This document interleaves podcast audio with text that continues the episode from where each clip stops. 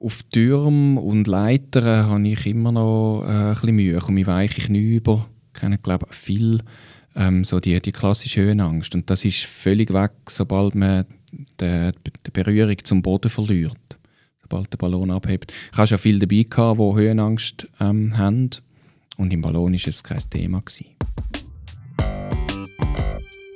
Dialogplatz. Platz für den Dialog. Das ist der Podcast vom Lamput.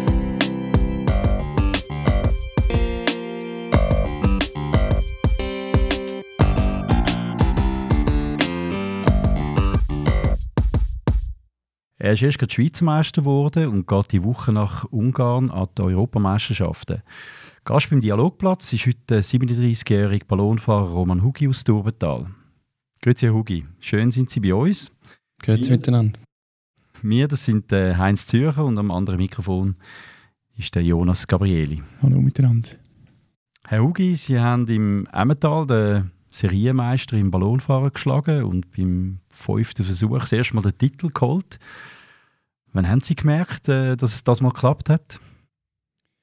Ja, eigentlich erst äh, bei der letzten Fahrt. Ähm, es ist, sind ein bisschen fragwürdige Wetterverhältnisse. Es war nicht recht klar, gewesen, ob die überhaupt noch stattfindet, die letzte Fahrt. Wir sind dann, also ich bin vorher schon in Führung gewesen, wir sind dann auf den Startplatz gefahren und es ist dann relativ schnell klar gewesen, dass es doch klappt. Ich bin sehr nervös auch dann vor dieser Fahrt und ja, eigentlich erst ja, mit Abschluss von der letzten Aufgabe ist mir schon klar gewesen, dass ich relativ gut bin, wahrscheinlich auch im Verhältnis zu den anderen. Effektiv werden die Resultate dann erst ein paar Stunden später publiziert, wenn halt die, die GPS-Tracks ausgewertet sind und die Marker, die am Boden liegen, bei diesen Zielkreuzen auch ausgemessen sind von allen Piloten. Darum ist es dann schon ein paar Stunden gegangen und ich habe schon noch ein bisschen zittert, bis ich dann wirklich ganz sicher war, ja, dass das der, der Titel bedeutet. Ja. Und was war das für ein Gefühl, gewesen, was Sie dann gewusst haben, äh, Sie haben es geschafft? Ja, ein gutes natürlich.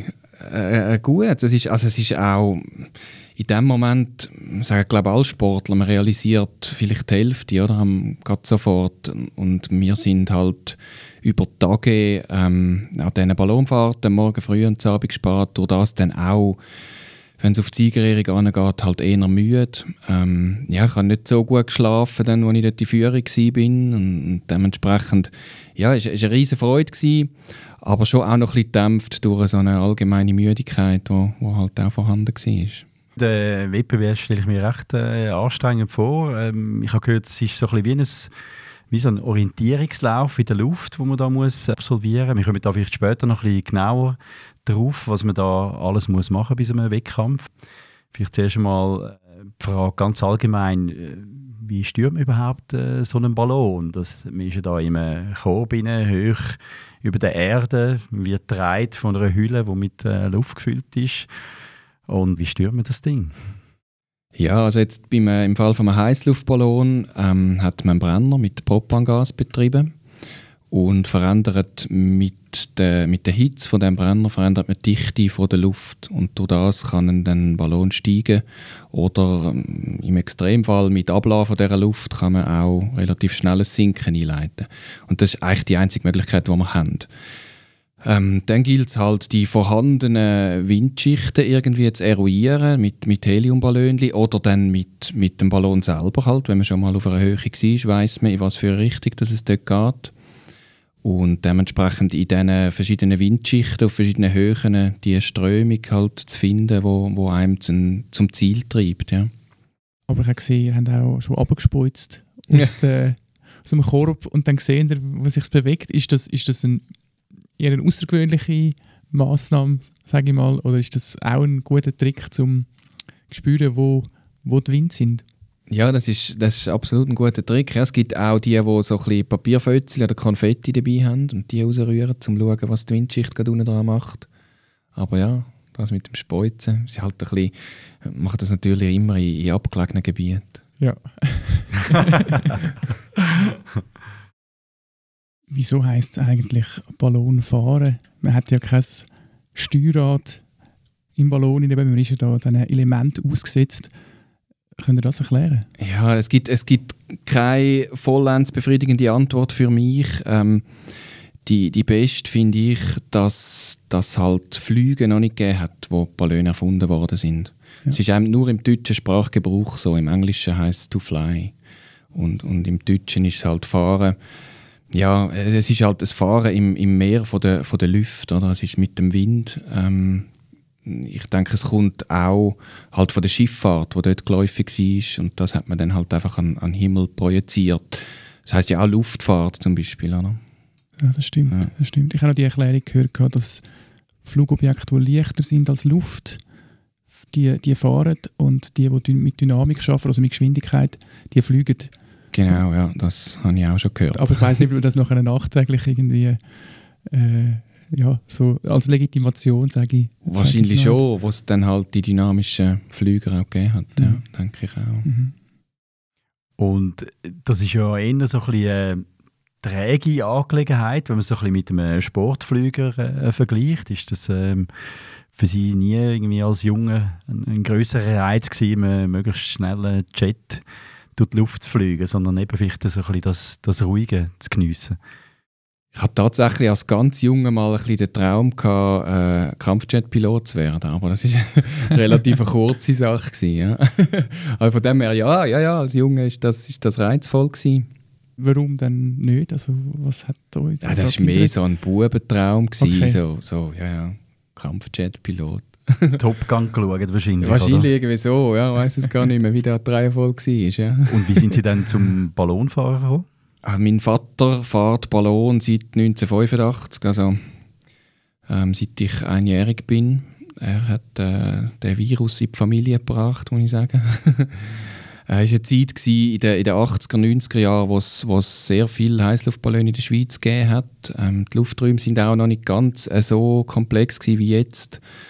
Hat ein bisschen mehr Freiheiten gegeben, als, als es heute ist. Und ja, es war sehr, sehr beliebt zu dieser Zeit. Und da sind auch viele halt diesen Ballonen nach. Meine Eltern sind diesen Ballonen nachgefahren und haben dann so Leute kennengelernt und sind langsam so in die Community gekommen.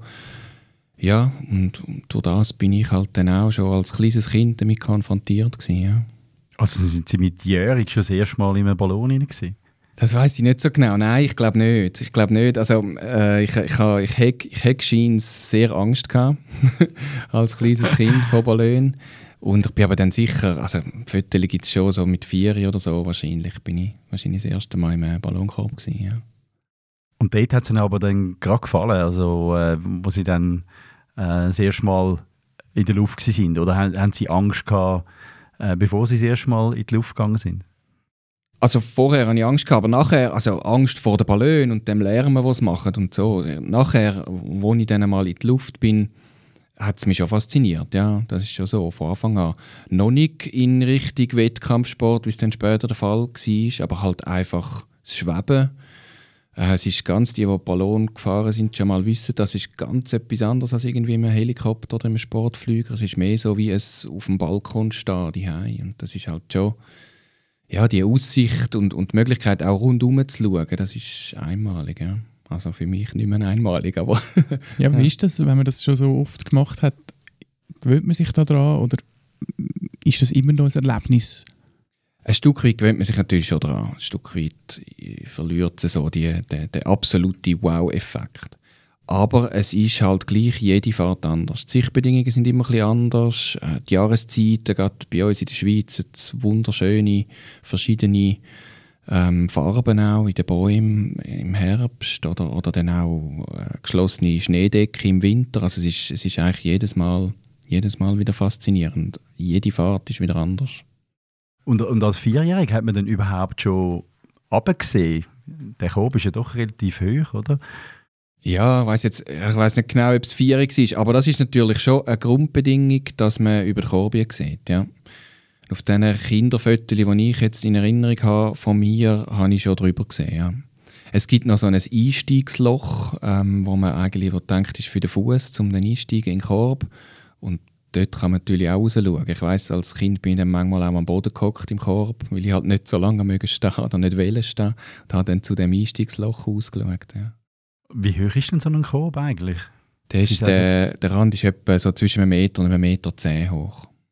Ja, also da kann man eigentlich schon gut äh, drüber lehnen, oder? Wenn man will. Ja, ja, wenn man groß gewachsen ist, ist es, äh, ja, muss man ein bisschen schauen, dass der Schwerpunkt nicht zu hoch kommt auch, ja.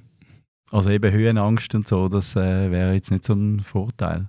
Aber Sie haben gesagt, Sie hätten das am Anfang mal, oder? Ja, also ich habe immer noch auf, auf Türmen und Leitern habe ich immer noch äh, ein bisschen Mühe. Ich komme weiche Knie über. Ich kenne, glaube viel ähm, so die, die klassische Höhenangst. Und das ist völlig weg, sobald man die, die, die Berührung zum Boden verliert. Sobald der Ballon abhebt. Ich habe schon viele dabei gehabt, die Höhenangst ähm, haben. Und im Ballon war es kein Thema. Gewesen.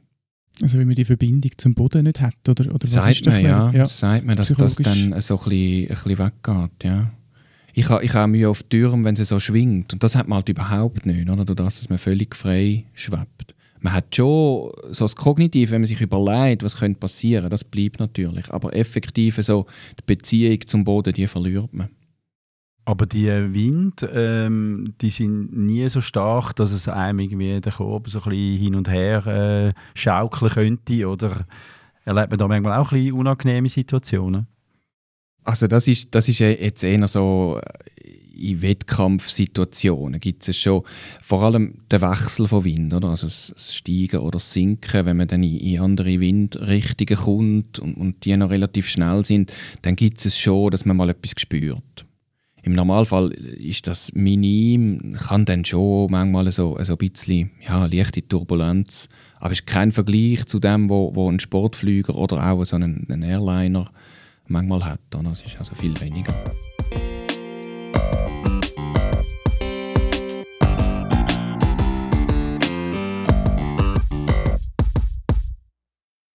Wir haben jetzt erklärt, wie wir zum Ballonfahren an sich gekommen sind, aber warum Wettbewerb machen? Also warum das kompetitiv ist? Das hat das euer Vater auch schon gemacht? Oder ist das etwas, was ihr dann Nein, er hat das, also er hat äh, im 97 hat er mal an einer Schweizer Meisterschaft teilgenommen als Co-Pilot und ist dann dort Dritter geworden mit dem, mit dem Peter Künzli als Pilot.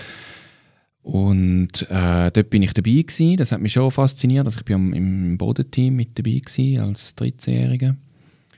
Ähm, nachher ist das aber so ein, bisschen, so ein bisschen eingeschlafen bei mir, bis dann äh, zwei Schweizer, also ein Schweizer vor allem im Heißluftballonsport, ähm, sehr grossen Erfolg gehabt hat, der Stefan Zeberli ist auch Weltnummer 1 und eben der Schweizer Meisterschaftsseriensieger gewesen, bevor ich ihn dürfen ablösen das Jahr. Also das große Idol haben wir jetzt geschlagen? Ja, Idol, ja, ja, ja, ja. so Inspiration, Inspiration, würde ich sagen, ja, ja. wo ich gesehen habe, ja, dass, dass, dass es so gibt und dass, dass wirklich auch die Schweizer da weltweit können Erfolg haben, habe ich gefunden, ich, ich will das auch probieren und so bin ich dann so ein bisschen zuerst einmal vorsichtig eingestiegen in den, in den Wettkampf Ballonsport und dann ist es halt, ja, immer mehr geworden, mit dem Erfolg auch gekommen halt.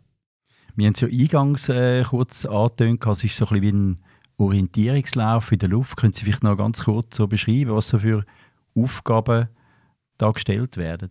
Genau, ja, es gibt eben etwa zwischen 10 und 15 verschiedene mögliche Aufgaben, wo so ein Wettkampfdirektor jeweils direkt vor der Fahrt ähm, stellt. Die probiert er natürlich so zu stellen, dass sie auch lösbar sind, also irgendwie in Windrichtung. Ähm, der Klassiker sind Ziele, also sind so Bodenziele sind Zielkreuze, 10 mal 10 Meter, die ausgelegt sind in irgendeiner Wiese oder einem Acker. Und die Piloten probieren dann ähm, so Markierungsbeutel, das sind so 80 Gramm schwere Gewicht mit, mit 2 Meter Stoff hinten dran, probieren die Piloten dann zu platzieren in diesen Zielkreuzen. Ähm, da gibt es ganz verschiedene Ausprägungen von diesen Aufgaben, dass man von außen startet und, und noch probiert anzukommen. Es gibt auch einfach Ziele, wo, wo der, der Wettkampfdirektor festsetzt. Dann. Also es kann sein, dass nach einem Fly so ein, so ein vom Wettkampfdirektor deklariertes Ziel kommt und dann gibt es äh, auch virtuelle Sachen, zum Beispiel, dass ein, ein, der Pilot selber bestimmt, die Koordinaten und die Höhe, wo er unter gewissen Bedingungen, also zum Beispiel vor dem vorhergehenden Ziel, muss deklariert haben und, und gesagt haben, eingegeben haben. Wir haben so GPS-Logger spezielle, wo man das dann eingeben kann, die, die Koordinaten, die Höhe und dass man dann als nächste Aufgabe das zum Beispiel anfährt. Es gibt auch geometrische Sachen, möglichst eine grosse Dreiecksfläche in einer vorgegebenen Zeit oder einen spitzen Winkel. Oder eben dann auch, ähm, wie äh, möglichst schnell neu mit sein oder, oder möglichst, ja, das gibt es auch, Race to an Area, möglichst schnell neu mit sein. Ähm, oder dann eine möglichst große Distanz in einer gewissen. Also klassischerweise wird das gesetzt, wenn die Winde sehr schwach sind, dass man muss möglichst probieren weit zu kommen und umgekehrt, wenn die Winde stark sind, dass man möglichst muss probieren wenig weit zu kommen in einer vorgegebenen Zeit. Ja. ja, das ist so ein kurzer Abriss von Ja. möglichen Aufgaben. Wenn man die Marker wirft, wie muss man das vorstellen? Kann man die von Hand rühren oder lädt man die ab dem Korb ab? Oder Das ist auch vorgegeben. Das ist auch vorgegeben. Also es gibt, gibt entweder ähm, den Gravity Drop, wo man muss genau über den, den Korbrand, da darf die Hand nicht aus am Korbrand sein, dann lässt man den Marker fallen. Und äh, wenn, der, wenn der Wurf frei ist, dann kann man alles, alles Mögliche machen. Also dann gibt es auch die, die dann, also wenn man weiter weg am Ziel vorbeifährt, kann man auch hinten so am, am Schweif packen und dann so schwingen und Ja, probieren, möglichst weit zu schleudern. Ja, Ja. Genau. ihr habt ja gerade mal Handball gespielt, oder? Ja, genau. Ja. Ja. Das Ja, ist ja. natürlich Das da. ist kein Nachteil, ja. Ja. das ist so. Sie, Sie haben gesagt, eben im Wettkampf kann es schon mal vorkommen, dass es äh, ein bisschen schaukelt oder so. Was sind denn so die äh, ungemütlichsten Momente, gewesen, die Sie erlebt haben, jetzt als Ballonfahrer? Ja, ungemütlich wird es eigentlich immer, we- wenn, wenn man dann den Boden noch berührt oder wieder muss berühren. Oder? Wenn man mal im Wind ist und, dann bewegt sich der Ballon mit dem Wind fort, das ist, eben, dann gibt es vielleicht mal eine Windscherung, wo also ein, ein leichtes, äh, ein leichtes Pendeln vom Ballon auslöst. Das ist alles nicht so wild.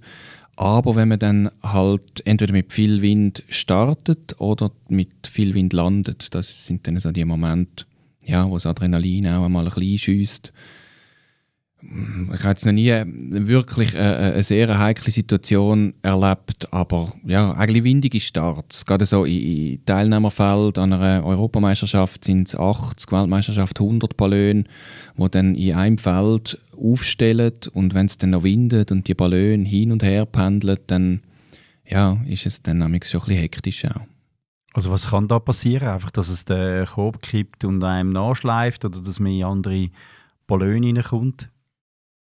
Also was kann passieren? Man kann sich immer viel ausmalen, aber grundsätzlich kann nicht so viel passieren, wie wir sind am Auto abgebunden. Das ist auch vorgeschrieben, dann, gerade auf diesen Startplätzen, wo viele Ballone sind, ähm, tut man mit einem ganz dicken Seil bindet man den Ballon äh, mit einer speziellen Anbindvorrichtung am Auto an und dann kann eigentlich nicht viel passieren. Ah, und der also das Seil wird dann einfach losgelassen und dann Genau, geht es es rennen los eigentlich. hat so eine, eine Vorrichtung, wo man dann Hebel zieht und dann, dann löst es einem vom Auto und dann kann man abheben. Ja. Da muss man dann halt schauen, dass man das erst macht, wenn man wirklich schon ein bisschen Wärme drin hat und Tragkraft hat, um zum dann auch wegzusteigen. Ja. Sonst geht es wieder in die andere Richtung. Sonst geht es wieder runter, ja, oder halt dann in andere Ballone. Ja. Das, das sind natürlich schon Sachen, wo, wo manchmal bei so Starts dann können passieren oder auch schon passiert sind, dass dann mir ist auch schon eine, an einem, kleineren Wettkampf in Luxemburg ist mir schon eine mit dem Korb beim Start durch die Hülle und hat dann die Hülle aufgerissen, effektiv, mit, mit einer scharfen Kante am Korb. Und dann musste ich dann nachher am Boden bleiben. Das war dann gerade klar. Gewesen. Und was ist das, wenn das jetzt zum Beispiel in der Luft äh, auf weiß nicht wie viele Meter oben passiert, wenn jemand mit einem Korb in, in die Hülle reinkommt? Hat man dann Fallschirm, wo man notfalls könnte runtergumpen oder wa- was sind da so Sicherheitsvorkehrungen? Nein, der Fallschirm, den wir haben, ist die Hülle. Drum, also wenn die Hülle weit oben beschädigt wird, dann ist das schon ein sehr sicherheitsrelevantes Thema. Darum werden so Berührungen auch sehr, sehr streng sanktioniert mit Strafpunkten ähm, und auch, auch schnelle Bewegungen mittlerweile. Also auch da werden die äh, GPS-Tracks ausgewertet und man schaut, wie nah sind die Ballone mit wie großen Geschwindigkeiten gestiegen und gesunken und dann werden Strafpunkte verteilt. Und wenn das wirklich einmal würde passieren dann äh, fängt der Ballon sehr schnell an sinken. Kommt halt darauf an, wie, wie groß das dann äh, so ein Loch wäre oder so ein Riss.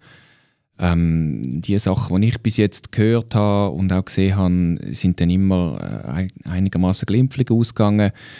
Piloten haben können, ja, die, das mit, einfach mit, mit Hitze halt, mit, mit Heizen äh, bremsen und kontrolliert landen eigentlich. Also dann lassen sie mehr Hitze rein, damit mehr Auftrieb gibt und das geht dann oben zwar raus, aber das bremst dann quasi Genau, Fall. So, bremst okay. gleich noch, ja. Aber Ja. ein, ein, ein Fallschirm oder so haben ihr effektiv nicht dabei. Also haben wir nicht dabei. Es gibt ein paar einzelne Piloten, die, die einen dabei haben, aber nein, nein, haben wir nicht.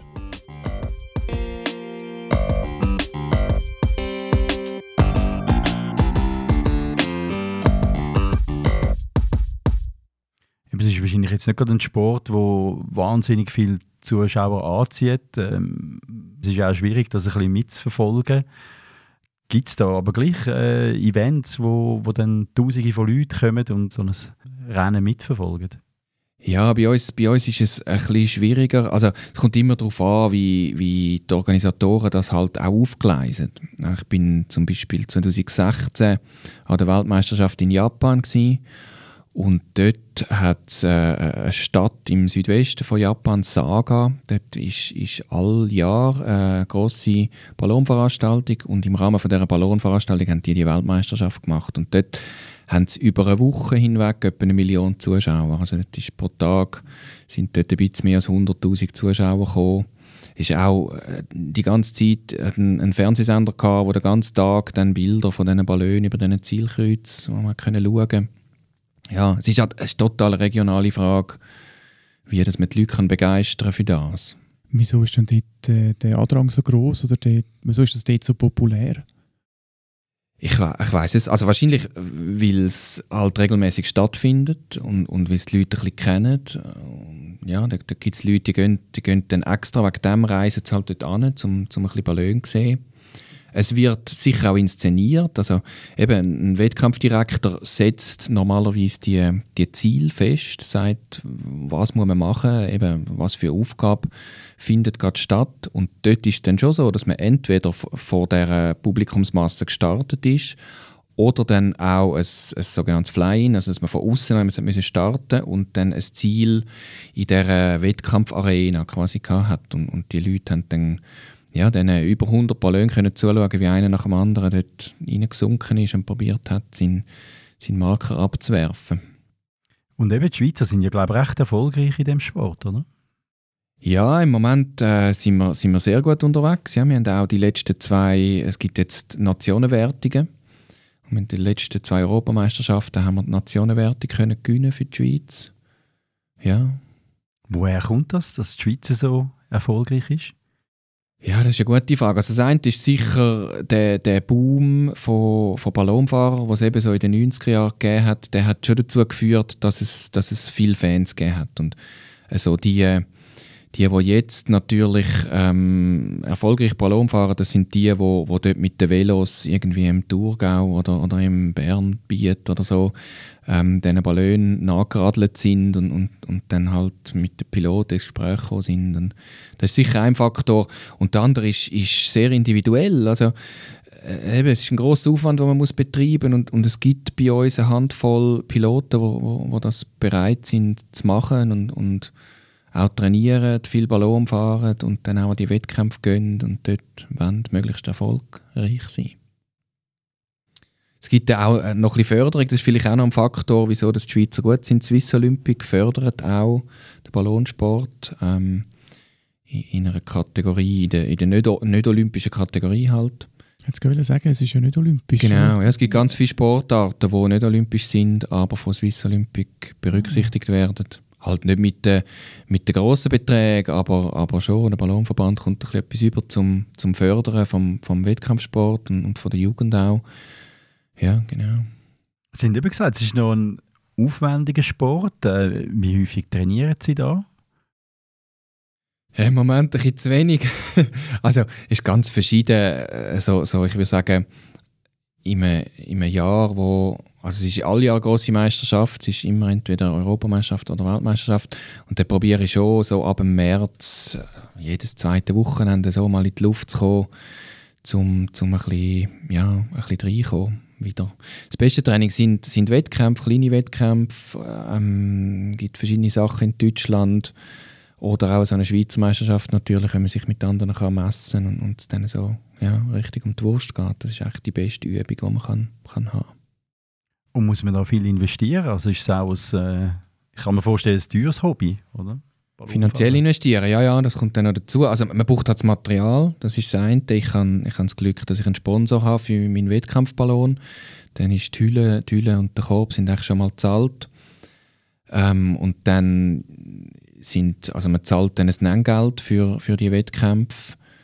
Jetzt Ungarn zum Beispiel ist, ist natürlich gerade für, für Schweizer Verhältnisse relativ günstig. Ähm, auch dann Hotellerie und so. Also ich, ich mache einfach meine Ferien halt. Dort, dort, wo andere Geld ausgeben für Ferien, gebe ich es aus für, für Wettkampfballonsport. Ja. Gibt es denn auch Profis, also die, die nur Ballon fahren? Wettkampfsport nicht. Es gibt, gibt sicher äh, Profi-Ballonfahrer, die einfach Passagiere befördern. Mhm. Also man kann einen, einen Flug oder eine Fahrt ja, genau. buchen. ja, genau. Und, kann man Fahrt buchen, kostet dann irgendwie 350 bis 450 Franken. Und da gibt es Leute, die wo, wo dann von dem können leben können. Ja. Mhm. Das war für Sie nie reizvoll? Gewesen? Ah, das, das habe ich schon auch, das habe ich von meinem Vater übernommen. Mein Vater hat das gemacht. Er hat auch eine Firma gehabt. Ich habe das zuerst übernommen und, und jetzt sukzessive eigentlich ein bisschen runtergefahren.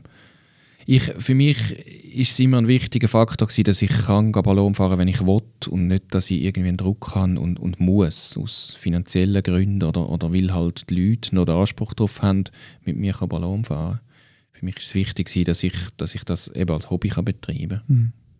Sie sind äh, Berufsbeistand im Sozialdienst vom äh, Bezirk Pfäffiken. Bringt Ihnen aber der Sport oder auch das Hobby etwas im beruflichen Alltag? Ja, da müsst ihr jetzt ein bisschen weiter suchen. Äh, ja, also was natürlich schon ist, es gibt eine neue Perspektive immer auf, auf so alltägliche Probleme. Oder? Jedes, jedes Abheben vom Boden, gerade wenn man dann ein bisschen höher oben ist, relativiert einfach so ein bisschen den Alltag und, und ja, Probleme, die halt auf der Erde unten ein Stück weit auch bleiben. Also ist es etwas Gutes, wo man kann abschalten kann, wenn man Ballon fährt? Absolut, ja. Ist halt der Wettkampfsport, bringt dann wieder ein bisschen Stress dafür, aber, aber grundsätzlich Ballonfahren ist, ist wunderbar zum Abschalten, ja. Und man, also sie fliegen ja, also sie, Entschuldigung, sie fahren damals allein. Ähm, Wir dann noch ein Strichchen machen. ja, genau. sie fahren ja meistens allein. Was kommen einem so für Gedanken, wenn man so hoch oben ist und eben auf die Erde schaut? Also im, im, es ist zwar etwas sehr langsames und träges Ballonfahren, aber jetzt beim, beim Wettkampf Ballonfahren habe ich nicht wahnsinnig viel Zeit, um zum Gedanken machen, abgesehen von, von denen, die halt auf, gerade aufs Ziel orientiert sind. Ja, auf welcher Höhe, an welchem Wind, wer muss ich was fragen, wo muss ich anschauen, Das sind dann mehr so diese Sachen. Also Eher ein bisschen Stress eigentlich, oder? Ja, ja. ja, eine Ablenkung, ein Stress, ja, ja, genau. Und gibt es denn da Aufgaben, die Ihnen mehr liegen als andere? Also, äh, wenn Sie jetzt da die Europameisterschaften gehen und es dann heisst, Sie müssen möglichst spitze Winkel fliegen oder die und die Distanz, äh, kann es dann sein, dass Sie schon sagen, oh, das ist schwierig. Ja. ah, jetzt habe ich wieder, jetzt habe ich wieder Flüge gesagt. Äh? Ach. Ja, also ich, ich, ich habe so ein bisschen Aufgaben, wo ich, wo ich ins Zittern komme. Das, das ist effektiv so. Die, die allerletzte Aufgabe der Schweizer Meisterschaft war so eine. Gewesen. Dort haben wir müssen, äh, eine Zeit vorgeben, um welche Zeit, dass wir über eine gewisse Nord-Süd-Koordinatenlinie sind. Also der erste Trackpunkt, wo dann die, die, die Gridlinie überschritten hat so Sachen mit, mit Zeit schätzen. Da gibt es verschiedenste Möglichkeiten für den Wettkampfdirektor, um so Sachen zu setzen. Auch das Ziel oder gewisse Gebiete ums Ziel herum nur, nur um gewisse Zeiten offen sind. So Sachen bringen, bringen mich immer ein bisschen ins Schwitzen. Es ist aber nicht so, dass ich schlecht bin in dem. Also es ist, es ist mehr so einfach der zeitliche Druck, der, der nervt mich dann noch zusätzlich. Ich, ich kann wahrscheinlich in diesen virtuellen Geschichten, also die, eben die, die Ziele, die irgendwo virtuell in der Luft sind, die man muss anfahren das, das ist wahrscheinlich so ein bisschen meine Stärke, wenn man dann die Resultate ein bisschen anschaut. Ich würde jetzt aber nicht sagen, dass ich das besonders gerne mache auch. Es ist einfach halt... Das Schöne ist schon Zielkreuz am Boden und, und so das Gefühl, irgendwie ja, wenn, wenn der Morgentau noch liegt und, und das Zielkreuz liegt irgendwo in der Wiese und dann kann man den Marker auf dem Stoff von dem Zielkreuz platzieren und das gibt dann so eine leichte Wellenbewegung vom Zielkreuz im Moment, wo der Marker auftrifft und das, das ist schon, das ist schon ein cooles Gefühl. Das habe ich viel lieber als die virtuellen Sachen zum Beispiel. Da sieht man auch direkt, wie gut das man war. Genau, je nachdem halt. Oder? Also die Marker lässt man dann liegen, bis, bis alle Ballone durch sind. Wenn man der Erste ist, weiß man es noch nicht. Stimmt. Und ja. wenn man als Letzter kommt, kann, auch, kann einem auch nervös machen. Ich habe auch schon so eine Situation, wo dann wirklich innerhalb von einem Meter von dem Zielkreuz alle Marker gelegen sind. Und das macht dann auch ein bisschen Druck. Aber man sieht dann dafür gerade, wo das ran muss, um zum gutes Resultat zu machen. Darf, darf man dann dort äh, so hoch drüber fliegen, wie man will, über dem Zielbereich? Genau, ja. Ja. ja. wie, also das Ziel ist halt, möglichst tief zu kommen, um präzise zu rühren. Aber ja, es gibt durchaus Situationen, wo, wo ein, ein hoher Markerwurf besser ist, Mhm. als dann noch abzusinken. Ja. Sie haben gerade vorher beschrieben, wie das äh, für uns Gefühl ist, eben, wenn man dann den Marker gut kann setzen kann. Sind das so ein bisschen die äh, schönsten Gefühle jetzt für Sie beim Ballonfahren? Was, was ist so der, der schönste Moment, gewesen, wo Sie als Ballonfahrer erlebt haben? Also das Schönste ist schon immer wieder Zielanfahrten von, von Bodenziel oder, oder auch in der Luft. Ähm, in dem Moment, wo man dann, oder man, man hat so einen Plan, man fährt auf irgendeiner Höhe, so einigermaßen in Richtung Ziel, dann haben wir Leute am Boden, die dann vielleicht sagen, ja, unten dreht es dann 20 Grad links oder so und dann fährt man, fährt man fahre ich dann auf das Ziel zu, so, dass, dass ich dann kann absinken kann, um möglichst gerade aufs Ziel zu kommen, eben mit dem, mit dem Links, dem Linkstrall. Und der Moment, wo dann der Ballon wirklich eintritt und ich merke, jetzt geht es genau darauf zu, das, das ist eigentlich immer wieder das Größte. Ja. Ich habe jetzt gedacht, Sie sagen irgendwie eine wunderschöne Abendstimmung oder so. Aber in dem Fall haben Sie das vielleicht schon genug erlebt, oder? ja, das sind natürlich schon auch Momente, wo, wo also auch, auch mega, mega lässig ist immer, wenn es vorbei ist. das ist natürlich absurd, aber also, wenn, wenn gerade so eine Weltmeisterschaft, wo es irgendwie 30 Aufgaben, 35 Aufgaben über, über eine ganze Woche hinweg ist und dann nach der letzten Aufgabe, der letzten Marker rühren, dann noch landen, das sind, das sind immer, immer schöne Momente. Manchmal, manchmal paart sich dann das gerade noch mit einem schönen Sonnenuntergang oder so, das, das ist schon, ja, ja, das sind dann gute Gefühle. Und jetzt ist eben die EM, Sie sind äh, mal Dritter geworden, haben Bronzemedaille gewonnen. Ähm, was ist jetzt das Ziel bei dieser Durchführung, der Titel? Nein, so weit würde ich nicht gehen. Also, ein rangmäßiges Ziel setze ich mir eigentlich nie. Klar, Top 10 ist, ist schön, aber eben, es, es gibt so viele Faktoren, wo, mi- wo stimmen. Technisch muss alles passen. Ja, schlussendlich, ich, ich will probieren, jede Aufgabe einfach das rausholen, wo, wo ich kann rausholen kann. Und, und wenn das gelingt, dann stimmt der Rang am X dann auch. Gut. Wir kommen langsam zum Ende von unserem Gespräch, Herr Hugi. Ähm, darum vielleicht noch die letzte Frage. Was möchten Sie als Ballonfahrer noch erleben?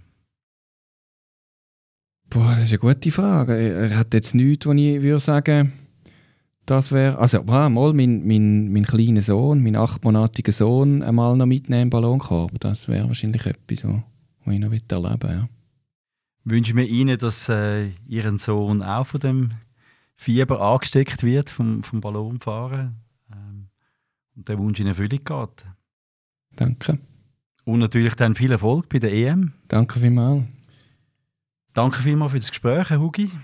Äh, Und Ihnen, liebe Zuhörerinnen und Zuhörer, danke fürs Dabeisein beim Dialogplatz. Feedback zum Gespräch mit dem Roman Hugi können Sie uns schicken an redaktion.landbote.ch mit dem Vermerk Dialogplatz. Bis zum nächsten Podcast in zwei Wochen und eine gute Zeit. Adi miteinander. Alle miteinander. Alle miteinander. Danke fürs Interesse. Dialogplatz.